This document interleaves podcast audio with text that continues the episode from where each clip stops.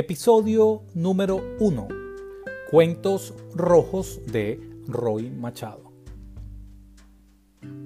Prefacio.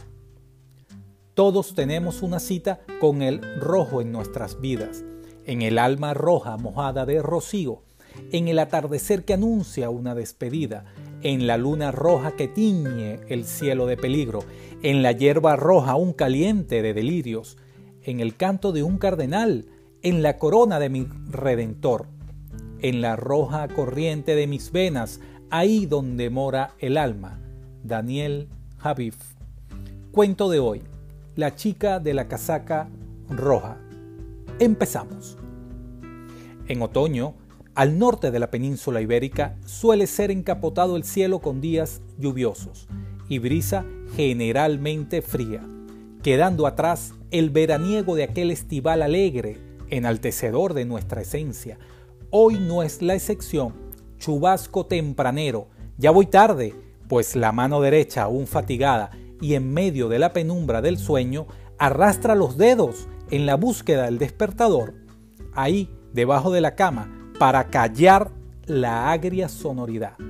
Vaya, vaya, la celebración de la fiesta del Samain dejó los estragos de un cuerpo aún humeante, de lo pagano entre la bebida, el gozo y la nicotina. Con tal revuelo, al fin ahogo el antipático y adusto sonido, que por más que busque paz, siempre irrumpe mi arte de soñar.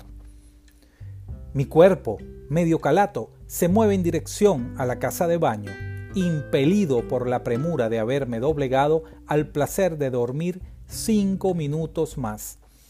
Un lema forma parte de la disciplina. No es solo sentirse bien, hay que verse bien. Entonces, ya sé que el tiempo pasará ahora más sosegado. Cada detalle es congruente mientras se construye el pensamiento. Un primer paso será impulsar las decisiones y el segundo dejar atrás las pretensiones para realizar acciones y en la suma de ambas hallar los resultados. Todo transcurre como un fil en mi mente. Entre tanto, terminaría por salir, como de costumbre, punta en blanco. El primer tren ya salió. No alcancé ni por un periquete verlo partir. En ese instante deseas tener amnesia para mitigar el achaque producido por la rigidez de la puntualidad. Entre el sueño y la extenuación de hacer aquello que no gustas, estaba groggy. Por ende, obedecí mi olfato y ahí terminé frente a la barra de la cafetería de la estación del tren. Un café, por favor, le dije al mozo del lugar. Lo tomé deprisa, borrando el sabor a whisky de mi paladar. Un buen café siempre suele ser empático, con aquella acción de izar la bandera de energía, la misma capaz de cambiar mi día.